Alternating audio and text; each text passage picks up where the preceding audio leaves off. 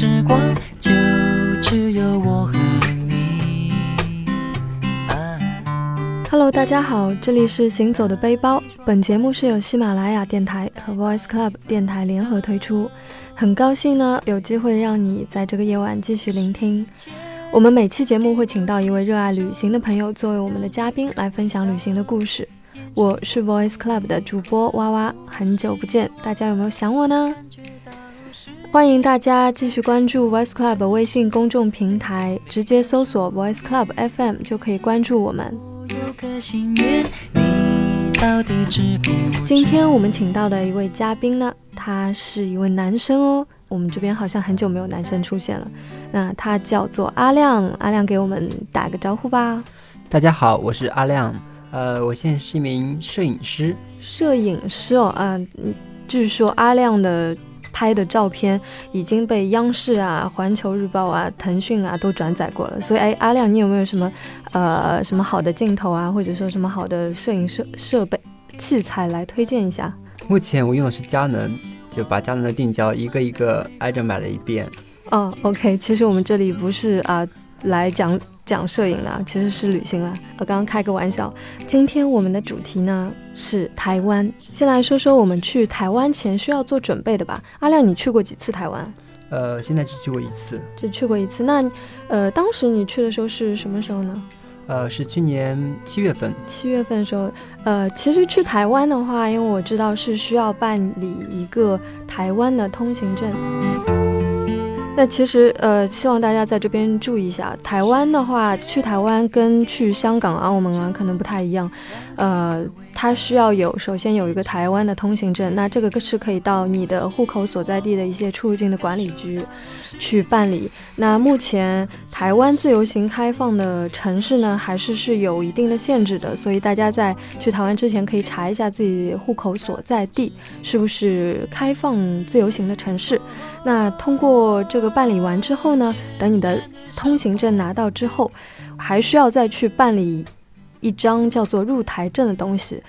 呃，这个东西如果不办理呢，你即使买了飞机票，即使有了这个通行证，呃，到了海关那边，他们也是不会让你去的，一定要有那个入台证。那但是入台证呢，它其实呃是通过可以通过旅行社办理。那现在万能的淘宝也有这样的业务，呃，也是挺安全的啦，所以大家不用担心。如果你各种比如说财产啊什么收入证明都有的话呢，那是相对比较简单的。呃，如果是什么都没有呢，那你可能就要多花一点钱，然后让万能的淘宝帮你办理一下，这样就 OK 了。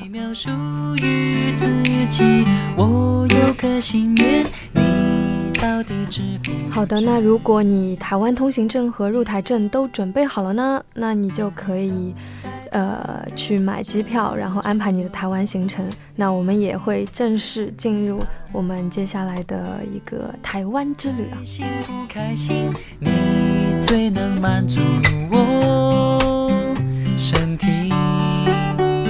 口袋只剩几十块。呃，那我想再问一下阿亮了，你去台湾去了哪些地方呢？呃，主要是在台北，主要是在台北，所以当时是为什么会去台北那边？嗯，是一个交流项目，就是两岸大学生的一个交流项目。嗯，是你在还在学校的时候呃，刚刚毕业，刚但是还是以大学生的身份过去的。啊？交流项目它是怎样的一个呃形式呢？就是这边是上海高校里面，就是大概一共二十名大学生，嗯然后就加入到台湾那边一个，呃，台湾一个大学生的营队，然后就是我们在一起，呃，进行一些课程、游戏以及各种活动。啊，那你一定会遇到很多台湾的大学生了。对的，遇到好多你的印，你对他们的印象是怎样的呢？印象，感觉台湾的学生更活泼，就是，嗯、表现力更有更强的表现力。更强的表现力。那他们一般是多大的？也跟你们同龄吗？对，基本上是同龄的。那你觉得他们跟我们大陆的大学生有什么不一样吗？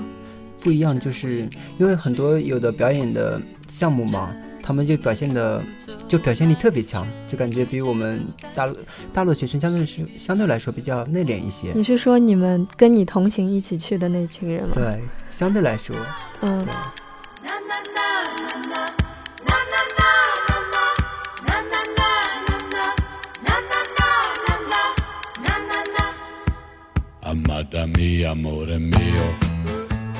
好，那刚才你有说过，就是台湾小伙伴是非常热情的，就他们的展现力很强，所以他们会像就是电视里看到那些呃综艺节目，综艺节目里面那种感觉吗？对，会会有的，就是他们就会主动愿意唱歌或者是跳舞啊，会拉着你一起来参与进来，就是那种比较疯癫一点的感觉。疯癫一点的感觉。那大相比来讲，那大陆大陆学生呢，就是你们去交流的呢？就表现的相对来说更正襟危坐的一点感觉。啊，就没有那么放得开，对？没有放得开，还是嗯相对来说会收敛很多。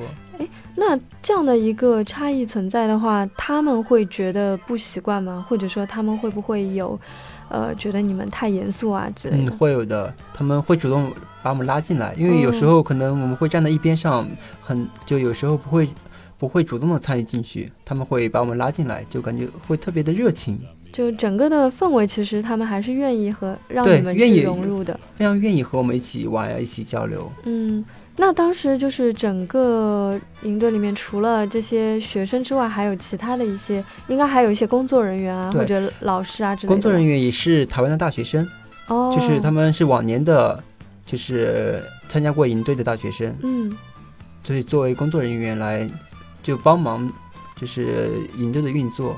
嗯，那他们的一些，比如说态度啊，或者说是给你的感觉是怎样的？也是很呃，因为他们作为工作人员，相对来说会比较严肃一点，因为他们要维持营队的秩序，嗯，所以但是私下里的时候，营队结晚上结束的时候还是很热情的，愿意就是会找我们主动交流沟通。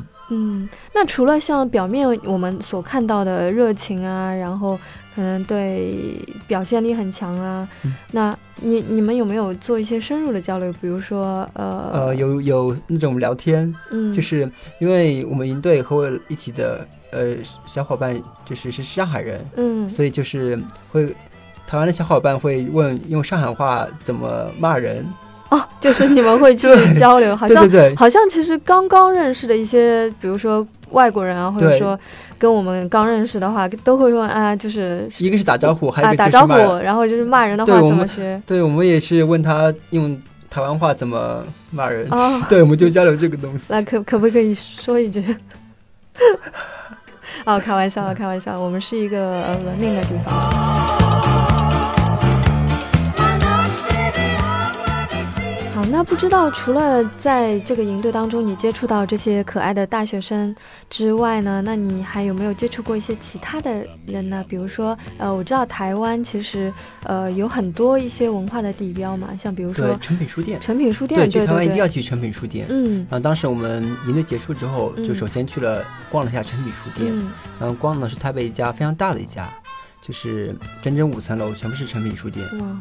呃，诚品书店的话，整个氛围特别好。你觉得跟逛诚品书店，就是跟逛我们大陆，比如说新华书店啊嗯这种，有什么不一样的感受？嗯，成品书店的氛围感特别好，就是他们会提供专门用来阅读的地方，就是里面的人都是非常安静的、非常文明的在里面阅读。因为我记得，其实好像诚品书店它在台北的呃不一样的地方，它其实有不一样的特色的，对，它每家的话有自己的特色，每家都不太一样。它虽然是连锁，但是是不一样，每家都不一样，都有自己的特色，所以就设计的特别用心。对，像我记得呃有一家总店，它是应该是二十四小时对，的，二十四小时？不打烊，对，是全天候，然后像有些的话，它就是设计感非常强。对，会有很浓的文化的底蕴在里面。嗯，幺零幺大厦就是其实以前就没有去过台湾之前，真的不知道为什么要叫幺零幺大厦。因为它是一百零一层，对，一百零一层，那就是这么一个简单的理由。所以像上海经贸为什么不叫八八大厦呢？但幺零幺就特别有感觉，你以为它会有一个什么样的故事在里面，对不对？嗯然后，嗯、你你有没有登上去过？呃，我没有登幺零幺没有登大厦，幺零幺大厦。但是我爬了象山，就是象山。对象山就是是观看台北夜景最好的地方。哦，真的吗？，对，它是它是在哪里呢？嗯、相对比较偏僻的一座山上。也是在台北里。对，在台台北台北哦市，但是就是呃爬到象山顶可以俯瞰整个台北市，就是哇幺幺零幺大厦是在正中间，整个夜景特别漂亮。所以你是怎么过去的？呃，当时是，呃，我们营队结束之后一起逛台北，和小和大陆的小伙伴，就是那些女生，嗯、要去逛街，但是我想要爬到象山上拍风景。你是在就是来台北之前就想好要做这件事情？对对对，因为之前看到在网上看到就是这个地方拍的照片特别美，哦，所以是查了攻略的。对，很期待。我当时背了三脚架，背了一包摄影器材，专门爬然是专业的。对，然后那些女生，嗯，觉得爬象山太累了，嗯，所以不不愿意跟我一起。所以你是所以我是一个人上去的对吗？，还有其他七八个人，他们一起逛街，我是一个人背着三脚架来到了象山山顶。哎呀，本来以为是是一件很浪漫的事情，结果，我是下午三点钟就爬到山顶，一直在等日落。嗯正好那天运气特别好，那天的晚霞特别特别漂亮。啊，那对我一你应该是一直从。五点钟日落一直拍到晚上八点夜景，哎，我很好奇，你怎么能够从五点钟一直拍到那么晚？因为就是每个时刻它的风风景是不一样的，嗯，它天空的颜色、天空的云彩一直在变换。那你在拍摄这些东西的时候，也想的是什么呢？就因为很无聊啊，旁边并并没有人吧，呃，也有也有很多爱好者，有很多爱好者，所以你们会有交流吗？对嗯，会有交流。因为虽然你在网上看到很多漂亮的照片，嗯，但不是你自己拍的。对，但是你对，但是和你真正去拍，你自己亲亲手去拍出来还是不一样的。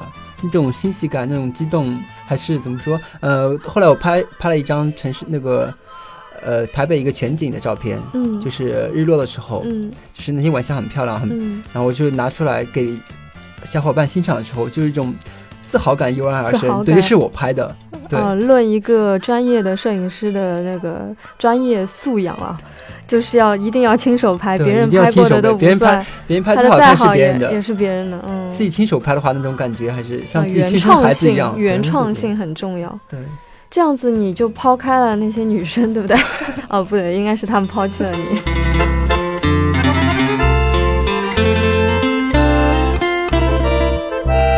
当时我是一个人，但是我下山的时候，在很多地方看到了一对对情侣在那边，然后你就落寞的，心里很落寞。没有，然后我跟拍了背影，就是他们观看一个城市，然后他们作为前景，哦然后背影这个背景是整个台北市哇，，那也好浪漫哦。对，很浪漫。你有把这张照片给他们看吗？嗯，后来没有，很可惜。可 能在心里默念一百遍，哎，虐死单身狗，对不对？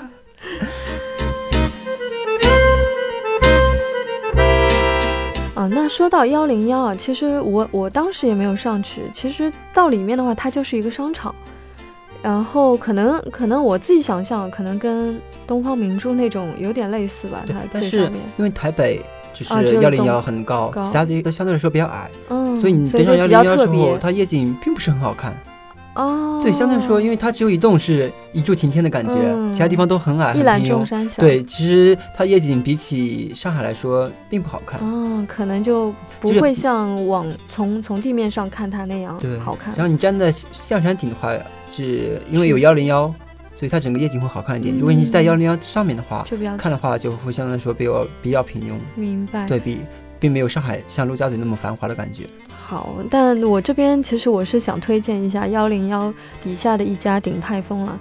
呃，在上海鼎泰丰可能比较贵一点，相对来讲，呃，那在台北幺零幺这边下面，它它是很便宜的。而而且感觉整个整个台整个台北它的消费水平比上海要低一些。对它大部分的东西都都蛮便宜的，然后像 Seven Eleven 是遍地都是，对，所以非常方便。然后还有一点，其实像在 Seven Eleven 的话，其实大家呃就是去台湾，其实不用换很多台币了。对，因为在便利店都可以随时对都可以，便利。店都可以随时取款，包括像 Seven Eleven，它如果说每天的第一笔你去取的话是免手续费，对，所以相当很方便相当方便，嗯。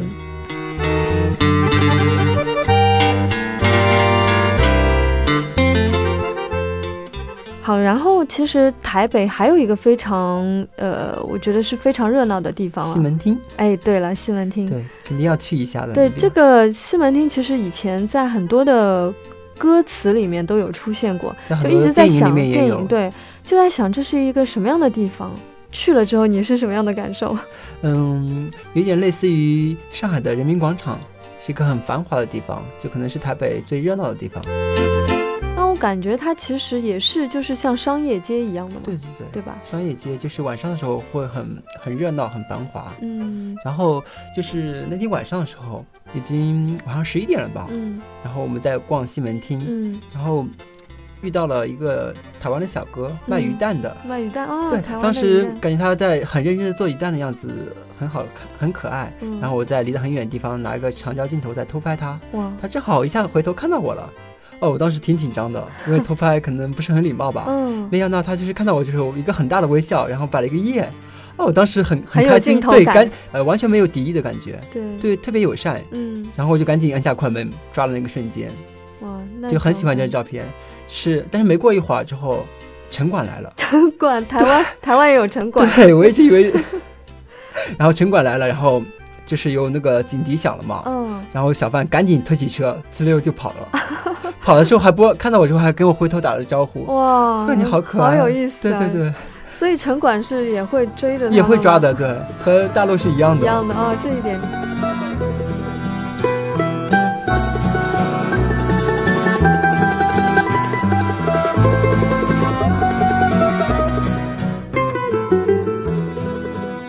西门町呢？它其实，呃，有非常多的小吃，然后还有一些服装类的，呃，在那边买东西其实也蛮便宜的。在这边又要给大家推荐一个啊，一般一般人我不不说的啊，就是要去买隐形眼镜。就女孩子的话，很便宜，很便宜，很便宜，而且还有面膜，面膜也很便宜。啊，面膜同行的女生有一位女生带了一箱面膜回去，就是因为她觉得很便宜。对，在大呃在大陆淘宝买的话还会更贵一些。嗯，对台，湾台湾的隐形眼镜和化妆品，就还有面膜，就是又便宜质量又好。对，隐形眼镜真的是可以多买一点，像那种日抛的啊，就是比较比较安全，然后也比较方便一点，然后真的是比大陆便宜很多很多。然后还有一个，其实台湾有那边的，呃，就是奶茶店啊，也很有特色。很很多，像那个五十岚，五十岚的奶茶店，还有 COCO 也是台湾的吧？对对，在那边，但是它跟在大陆喝到的可能又不太一样味道有味道有有一些不一样。更正宗、更地道。对它，因为加的应该是那种鲜奶吧，然后包括在夜市吃到的一些就是鲜奶的话，它也不太一样。你你有去士林夜市吗？呃，有的。后来大家和小伙伴们一起去逛的，嗯然后就是尝了很多特色小吃，嗯，就是买买买，吃吃吃。啊，就是说那个呃，正好大大鸡排就在那边嘛，就就好像是大，正好好大哦。应该是豪大大鸡排。对对，当当时上海开出来的时候，我们都以为是豪大大鸡排，其实是好大大鸡排。对，豪大大鸡排。然后那边士林夜市应该是第一家嘛，对不对？那味道其实是跟上海差不多了，我觉得没有什么很大的差别，对，所以说明带过来的还蛮正宗的。呃，突然想起来，就是在士林夜市的时候，我们在买手抓饼，然然后当时一位老大爷，嗯，然后他一边做手抓饼，一边给我们讲故事，讲他年轻时的故事。哇，对他年轻的时候是一名国民党的飞行员，他说，嗯其实大家没有人喜欢战争，当时挺触动的。但是其实啊，就是像我们在，呃，参观就是台北的那种故宫博物馆那个，嗯反正就是参加呃参观那些呃他们的一些过去的历史的博物馆之类的，那个时候就感觉到啊，就是可能会跟我们想象的不太一样，跟我们以往接受到的一些信息是不太一样。我们学习的或者是获得的东西都是书上或者老师讲来的，但是你真真正来到台湾之后，你亲眼看到、亲耳听到的话，可能会略有有差异性。对，有差异性。我觉得这个差异性可能是要大家自己去体会的。然后包括其实我们说过去其实并不一定，嗯，就是全部，或者说真相是怎样的，其实对我们来讲也并不是说那么的重要。但是重要的是说，我们现在，呃，大陆和台湾的关系越来越融洽了，可以越来越融洽，包括我们互相之间的文化可以互相的呃了解，然后包容彼此的包容。那两岸的。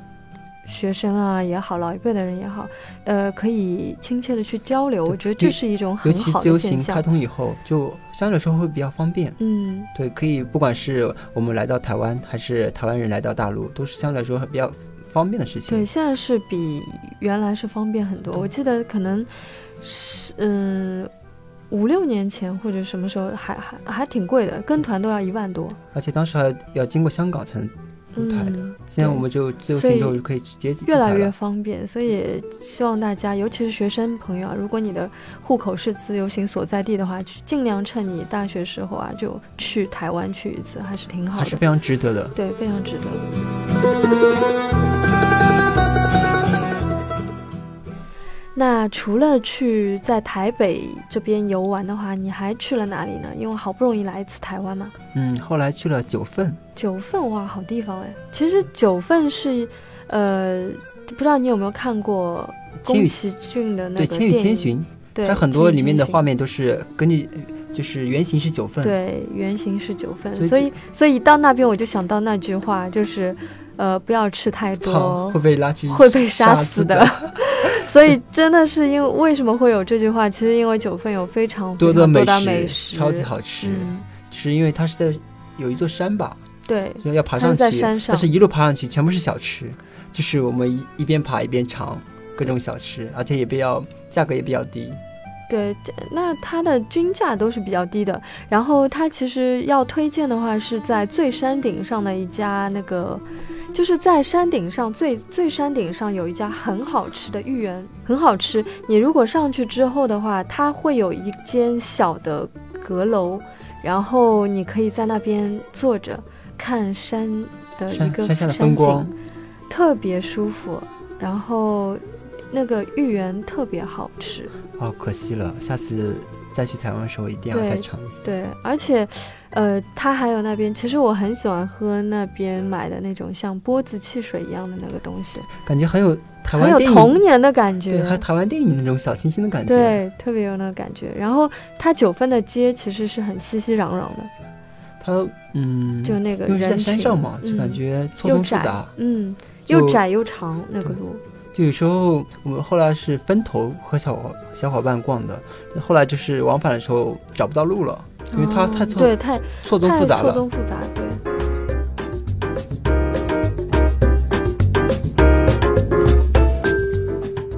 然后其实我觉得九份给我的感觉啊，就还蛮就是错综复杂的那种感觉嘛，因为它的路就兜来兜去，然后又是高的，然后又有很多阶梯，然后还有一些这种。地方是有挂着红灯笼的。对，呃，动画片《千与千寻》里面很多画面是很很相似的，很相似，很相似。就有点很，尤其晚上的时候，它的灯笼全部亮起来的时候，就很梦幻的感觉，嗯就是感觉置身在电影里的感觉。对，不过其实还有一点就是，呃，你知道为什么叫九分吗？呃，好像我知道还有个叫十份的是吧？呃，这个我好像没有听说。其实因为是最早的时候，因为呃，在这个山上，其实它有九户人家啊，九户人家，九户人家。但是呢，就因为他们交通不便利嘛，所以呃，一户人家下去之后呢，就经常要带九份东西上来给他们。这样子啊？对，所以就叫九份九份。那如果当时住十八户人家，就叫十八份啊，有可能，很有可能叫十八十八份，对。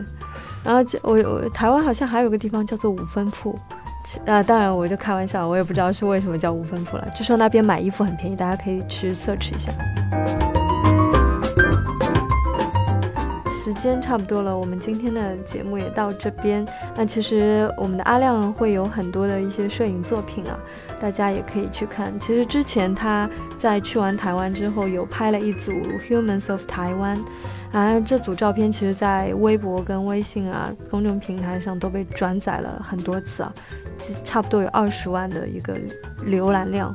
好，那所以如果大家对阿亮有感兴趣的话，其实可以跟我们互动啊，在评论下面互动，那说不定你就会呃得到阿亮的一个呃微博账号，你可以关注他，然后欣赏很多第一时间拍出拍摄的一些作品。